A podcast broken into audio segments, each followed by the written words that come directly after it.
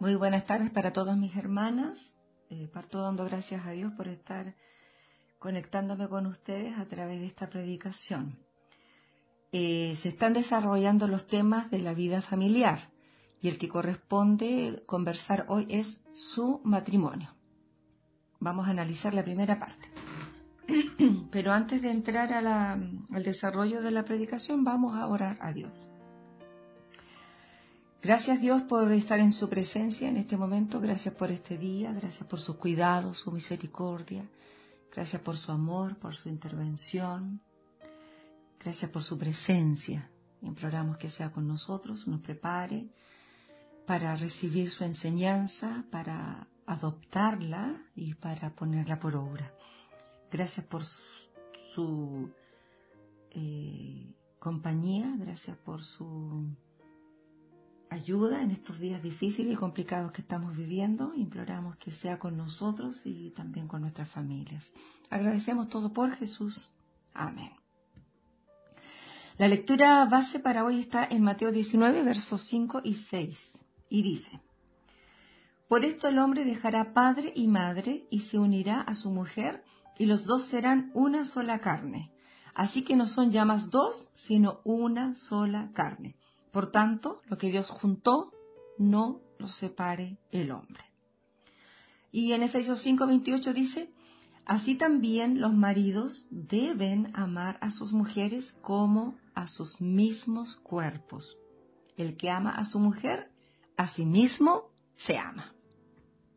Así que partimos bien, porque esto ya es garantía entonces de que si el esposo se ama, eh, va también a amar a su mujer como a sí mismo. Eso es buenísimo. El primer punto a desarrollar es, se debe trabajar en equipo. Y en Eclesiastés 9:10 dice, todo lo que te viniere a la mano para hacer, hazlo según tus fuerzas. Eh, sabemos que nosotros por contextura eh, somos un poquitito más débiles que los hombres, pero también eh, estamos dotadas de una fuerza especial. de hecho, nosotros somos los que tenemos los hijos. Y eso sí requiere de fuerza y mucho valor. Eh, entonces, eh, cuando tengamos oportunidad de trabajar, hagámoslo, porque sabemos que somos capaces, sabemos que tenemos eh, el ánimo, el deseo y la voluntad para hacerlo. Y en Proverbios 14.1 dice, la mujer sabia edifica su casa, mas la necia con sus manos la derriba. Eh, nosotros sabemos que cualquier cosa que queramos conseguir demanda esfuerzo, demanda trabajo, demanda dedicación. Y mm, en lo que nosotros nos empeñemos a hacer, eh, tiene que ser en, un buen sentido, en una buena dirección. La mujer sabia edifica, la necia derriba. Entonces nosotros debemos escoger qué tipo de mujer ser y qué vamos a edificar, qué vamos a construir. Amén. Y en Proverbios 13, 4 dice, el alma del perezoso desea y nada alcanza, mas el alma de los diligentes será prosperada. Esto tiene relación con las personas que anhelan cosas y desean y sacan cuentas y se proyectan y planifican, pero, pero es puro, eh, puro imaginarse nomás, pero no es manos a la obra. Es como puro desear cosas, pero si es perezoso no hay trabajo. Y si no hay trabajo no hay resultados. Entonces, eh, no hay solamente que desear, sino literal, manos a la obra, ponerse a hacer cosas, actuar, eh, llevar a cabo. Y en equipo, em, se sabe que cuando el trabajo es en equipo es mucho mejor, porque dos, eh, uno descansa en el otro y el trabajo no se torna pesado, eh, es más fácil avanzar, es más fácil continuar lo que se comenzó y, lo importante en esto es que se termine lo que se dio inicio, no empezar algo y dejarlo a mitad de camino, sino avanzar hasta terminarlo y conseguirlo. Y les aseguro que mm, la satisfacción que da el, llegar al, objetivo, eh, Ustedes saben de qué estoy hablando. Es maravilloso, es bueno y si se hace en equipo tanto mejor, porque eh, ahí uno se da cuenta de lo que puede conseguir en, unidad. El resultado se festeja mejor. El punto dos es, debe haber buena comunicación. Y en Proverbios 15, uno dice, la blanda respuesta quita la ira, más la palabra áspera hace subir el furor. Eh, el matrimonio no es fácil, porque menos ahora en cuarentena, porque las personas pasan más tiempo juntos, hay más roce, hay más diferencias a lo mejor de opinión. Eh, y, se da la situación de que de que hay como un poco más de conflicto, se podría decir. De hecho, las estadísticas de divorcio aumentaron increíblemente. Y eso es porque las personas eh, estaban todos acostumbrados en su trabajo, en su afán, eh, cada uno por su lado, y muy tiempo juntos. Y ahora, eh, casi por obligación, se ha dado de que hay que estar más tiempo juntos, por lo tanto hay que compartir más tiempo. Y eso ha dado como resultado más separaciones. Pero nosotros como pueblo cristiano, lógico, eh, tenemos que aprovechar este tiempo eh, en hacer cosas en familia que por el trabajo, por las responsabilidades, no las podíamos hacer. Y en relación a eso dice que la blanda respuesta quita la ira, más la palabra áspera hace subir el furor. Eh, yo siempre he sido de una opinión, para pelear se necesitan dos. Entonces, si uno anda medio alterado, o la mujer anda un poquito alterada, eh, es, oportunidad para que el hombre calme un poquito, o cuando el hombre anda, anda alterado, es la oportunidad para que nosotras bajemos un poquito las revoluciones y si no queremos pelear, no hay pelea. Así de simple. Porque si enganchamos, en la provocación, nada que hacer. Sabemos en qué va a terminar. Pero si queremos evitar ese resultado, facilito. No dar cabida, no dar lugar, no enganchar y, y dar una respuesta sabia, tranquila, con calma. En Proverbios 10:32 dice, los labios del justo saben hablar lo que agrada. Esto tiene relación con que lo que decimos, eh, las palabras crean realidad. Y a veces nosotros podemos ser muy duras en lo que decimos. Las palabras destruyen, las palabras hieren, las palabras lastiman, las palabras marcan. Por lo tanto, nosotras como sabias debemos hablar lo que agrada, decir lo que sentimos, y si estamos un poco alteradas y, lo primero que se nos puede cruzar es, ofender, guardar silencio. Guardar silencio y así vamos a tener menos cosas de que arrepentirnos. En Proverbios 12, 18 dice, hay hombres cuyas palabras son como golpes de espada, mas la lengua de los sabios es medicina. Así como yo decía antes, eh, las palabras destruyen, pero también las palabras curan. Una palabra dicha en el momento oportuno eh, puede calmar una tempestad, puede calmar una tormenta, puede traer quietud y puede dar un cambio increíble a una situación que, ya estaba a lo mejor eh, difícil de enfrentar. Eh, y como prueba de esto también, en 1 Samuel capítulo 25, del verso 32 al 33, hay una situación muy clara al respecto. El esposo de Abigail, que se llamaba Nabal, había ofendido a David y éste había resuelto matar a todos los de su casa. Entonces Abigail se entera de lo, de lo resuelto que está David y se adelanta y habla con él.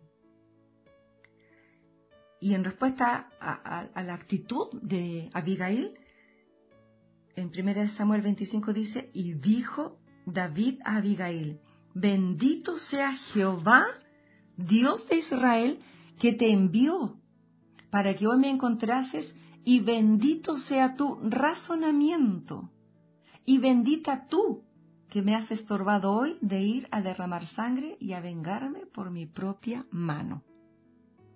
O sea, el resultado de una palabra dicha a tiempo, la palabra correcta, la palabra eh, que trae calma, que trae tranquilidad, que trae quietud, que trae luz, a una resolución que, que solo estaba dispuesta a la violencia, eh, termina recibiendo bendición, porque David le dice, eh, bendito sea tu razonamiento y bendita tú. O sea, da un vuelco de giro completa esta situación y, y Abigail termina siendo bendecida por David. Dígame si no nos encantaría esa misma respuesta de un esposo hacia nosotras. Oh, bendita tú que me ayudaste en esto, a resolver esta situación, que tus palabras fueron acertadas, que tu comentario fue lo oportuno. O sea, ojalá nos corresponda algún día recibir también esos elogios. En el punto 3 dice, disfrute de la intimidad con su esposo. En Primera de Corintios, capítulo 7, verso 5 dice, no os neguéis el uno al otro, a no ser por algún tiempo de mutuo consentimiento, para ocuparos sosegadamente en la oración, y volved a juntaros en uno, para que no os tiente Satanás a causa de vuestra incontinencia. O sea, clarito. Eh, privarse de, ser uno solamente por mutuo consentimiento. Se pusieron de acuerdo.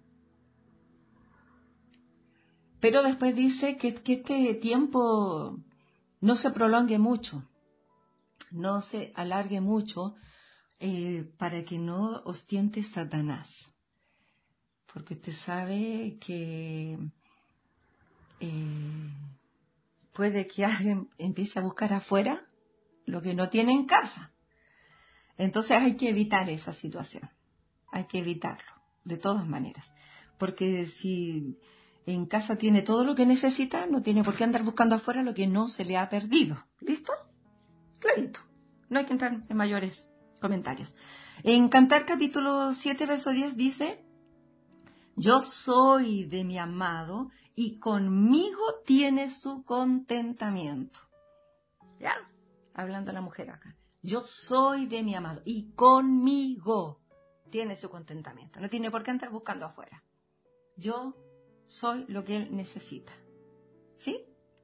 Y en Proverbios 15, verso 15 y 18 dice, bebe el agua de tu misma cisterna y los raudales de tu propio pozo. Sea bendito tu manantial y alégrate con la mujer de tu juventud. Esto tiene relación con que eh, cuando nos casamos estábamos jóvenes, preciosos, vigorosos, con ánimo, con deseo, con todo. Y después cuando va pasando el tiempo, uno, bueno, eh, tiene unos cambios en el cuerpo. Pero eso es normal, es absolutamente normal. Eh, salen las arruguitas, eh, aumenta un poquito de peso, cambia. Pero eh, también es importante en este punto que no nos descuidemos. Debemos cuidar de nuestro cuerpo no solo por ser atractivos al que está a nuestro lado, sino también por temas de salud. Y aquí dice, alégrate con la mujer de tu juventud. Hoy no es joven, pero fue joven alégrate con la mujer de tu juventud. Entonces, eh, a disfrutar del matrimonio, eh, a contentarse para ser bendecidos. Amén. Y en, tercera de Juan, verso 2 dice, Amado, yo deseo que tú seas prosperado en todas las cosas y que tengas salud, así como prospera tu alma. Que ese sea nuestro deseo como esposas, que esa sea nuestra voluntad como esposas cristianas, que, el que está a nuestro lado sea bendecido por Dios, sea un bendito de Dios, porque usted sabe que el, el esposo, eh, la cabeza de la familia, es el sacerdote también de la familia. Entonces, si él está bendecido, si él está prosperado, el matrimonio está prosperado, por lo tanto también los hijos son prosperados. Esa sea nuestra voluntad. Amado, yo deseo que tú seas prosperado en todas las cosas y que tengas salud así como prospera tu alma. Amén. Así sea. En todos los hogares de la iglesia. En todos, sin excepción. Y Proverbios 12, eh, verso 4, la parte A dice, mujer virtuosa es corona de su marido. ¿Quién no quiere lucir su corona? Bien, seamos corona entonces. No estamos ni atrás del esposo, ni a sus pies, sino al lado de él. Amén. Hay alguien que dice que, que al lado de un, de un gran hombre siempre hay una gran mujer también. Y en 1 Corintios, verso 11, 7, dice, el varón es imagen y gloria de Dios, pero la mujer es gloria del varón. Amén. Así sea.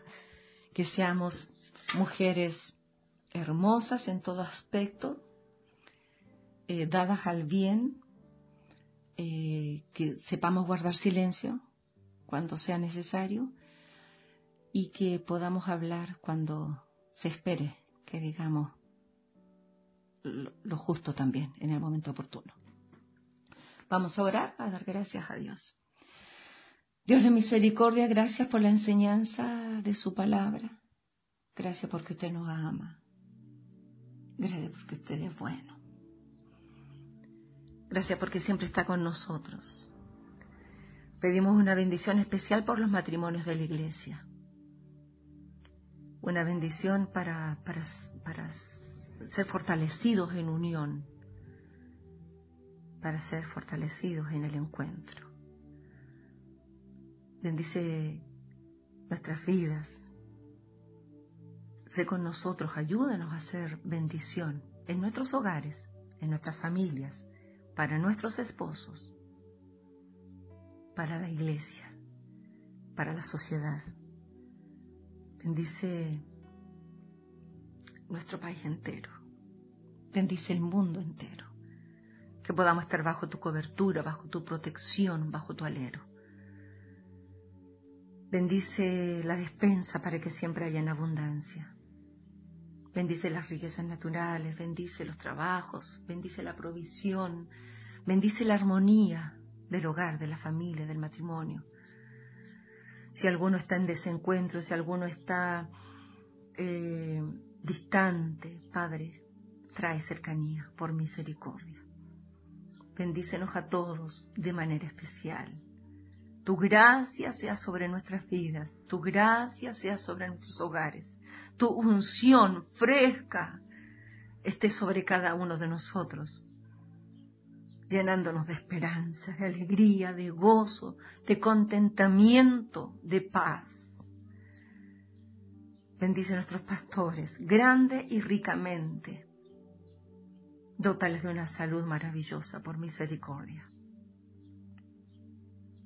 Bendice a tu pueblo grande y generosamente.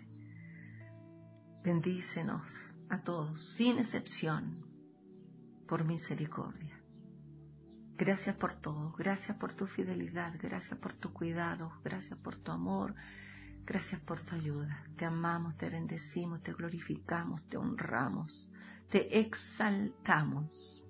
Sin ti, nada somos y nada podríamos hacer.